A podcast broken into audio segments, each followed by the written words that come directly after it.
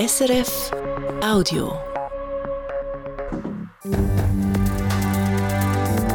SRF 1, jetzt mit dem Regionaljournal. Das Regionaljournal Ostschweiz und Graubünden heute mit diesen Themen. Evakuierung mit Nebengeräusch. In Schwanden haben sich gestern Leute geweigert, um aus ihren Häusern rauszugehen. Gondeln auf Knopfdruck im Skigebiet Flims-Lax fährt eine neue Bahn oder auf alle Fälle ein Teil davon.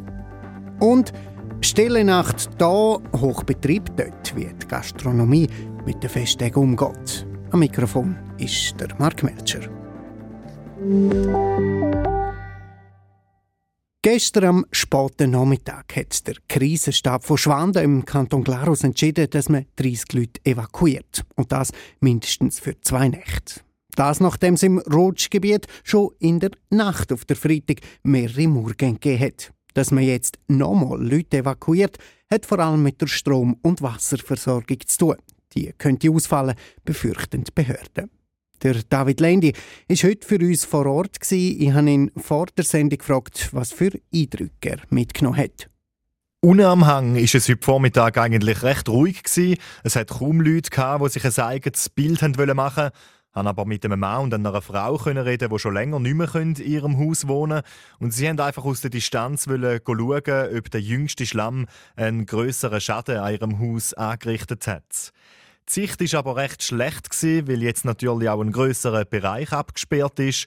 Und durch die Gitter durch hat man dann in die Gassen von dem evakuierten Quartier hineinschauen. Und da hat man halt einfach die verdreckten Straßen gesehen. Mit den Leuten, die ich geredet habe, die wirken alle recht verunsichert. Und der gestrige Tag der macht eben nicht nur die Menschen betroffen, die direkt von der Evakuierung betroffen sind, sondern natürlich auch die, die in der Nähe vom Rutschgebiet wohnen. Ich bin ein bisschen down über das alles jetzt, was wieder passiert ist. Ja, gibt mir fest zu denken. Also wir haben jetzt ziemlich viele Wechselbäder erlebt, mehr Tiefs wie Höchst. Und ich hoffe, geben mal ein Licht am Horizont, ja, das bessert.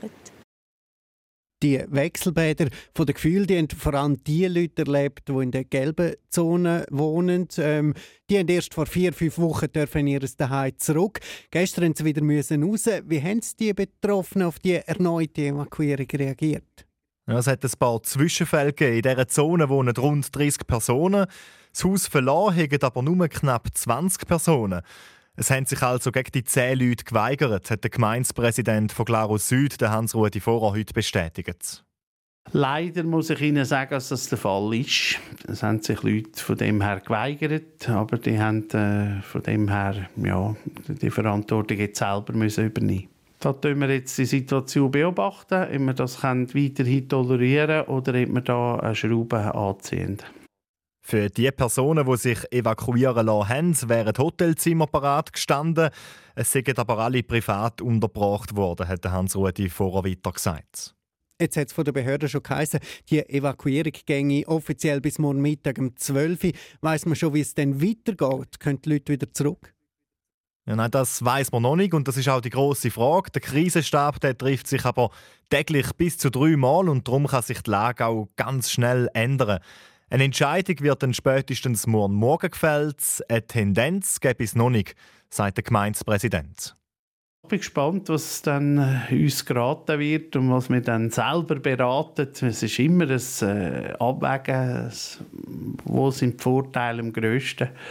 Äh, und das wird man dann entscheiden. Bis heute sind wir mit unseren Entscheidungen gut gefahren. Wir haben nach wie vor keine verletzten Personen. Und das ist und bleibt das Wichtigste. Ein wichtiger Punkt bei dem Entscheid ist sicher, ob die Stromversorgung wieder gewährleistet werden kann. Das können wir nämlich zum jetzigen Zeitpunkt nicht. Wir sind aber dran, um mit einer Notleitung das Quartier zusätzlich abzusichern. Wenn die Leitung steht, das hat der Gemeindepräsident heute noch nicht können sagen. Es ist also noch vieles ungewiss. Der David Lendi über die Situation in Schwanden. Von Flims direkt auf der hochalpine Casonsgrad fahren. Noch für, bis vor ein paar Jahren ist das mit der alten Seilbahn möglich gewesen. Und ab nächstem Sommer soll es auch wieder gehen. dank der neuen Bahn Flem Express. Schon gestern ist ein erster Teil von der Bahn aufgegangen, wo zwar nicht bis ganz auf, aber bis zum ins Skigebiet fährt. Gerade rechtzeitig für die Hochsaison, sagt der Reto Gurtner, der Präsident der Bergbahnen. Vor sieben Monaten hat man noch die alte Sesselbank, die musste abgebaut werden. Die hat komplett von dort aus haben wir das für Grund auf müssen aufbauen. Das ist eine, eine grosse Investition. Eigentlich. Wenn man das anschaut, muss ich ein riesiges Kompliment machen, dass das machbar war. Wenn es halt nicht gegangen wäre, wäre es nicht gegangen. Oder? Dann wäre es halt im Januar geöffnet. Die Zielsetzung ist ganz klar, wie nach einem Jahr.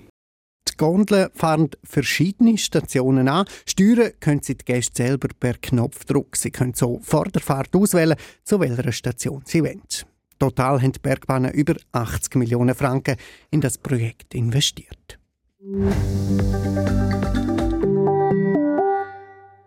Nach dem Fest noch ein Bier. In der Stadt Rapperswil dürfen die Gastrobetriebe in diesem Jahr zum ersten Mal bis nach Mitternacht offen haben an Weihnachten. Rechtzeitig auf Weihnachten hat der Stadtrat das Gesetz angepasst. Aber wie sieht es an anderen Orten in der Region aus über die Festtage in den Restaurants und Bars? Der Christian Massina hat nachgefragt.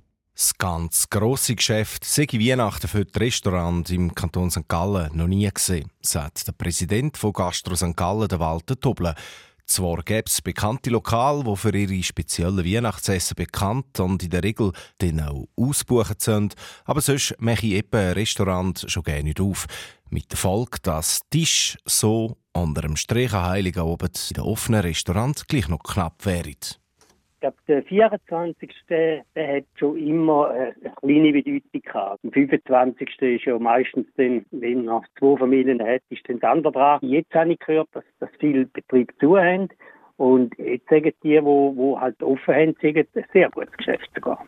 Dass dieses Jahr noch mehr Beizen als in anderen Jahren am 24. zu haben, hätte zum einen damit zu tun, dass der 24. auf den Sonntag geht, ist der St. Gallen Gastropräsident überzeugt. Aber gerade auch jetzt mit dem Fachkräftemangel in der Gastronomie hat sich wohl auch eben ein Wett oder eine Wettin überlegt, sich selber, vor allem aber auch den Mitarbeitenden an Weihnachten freizugeben. Ja, Fachkräfte-Benefit.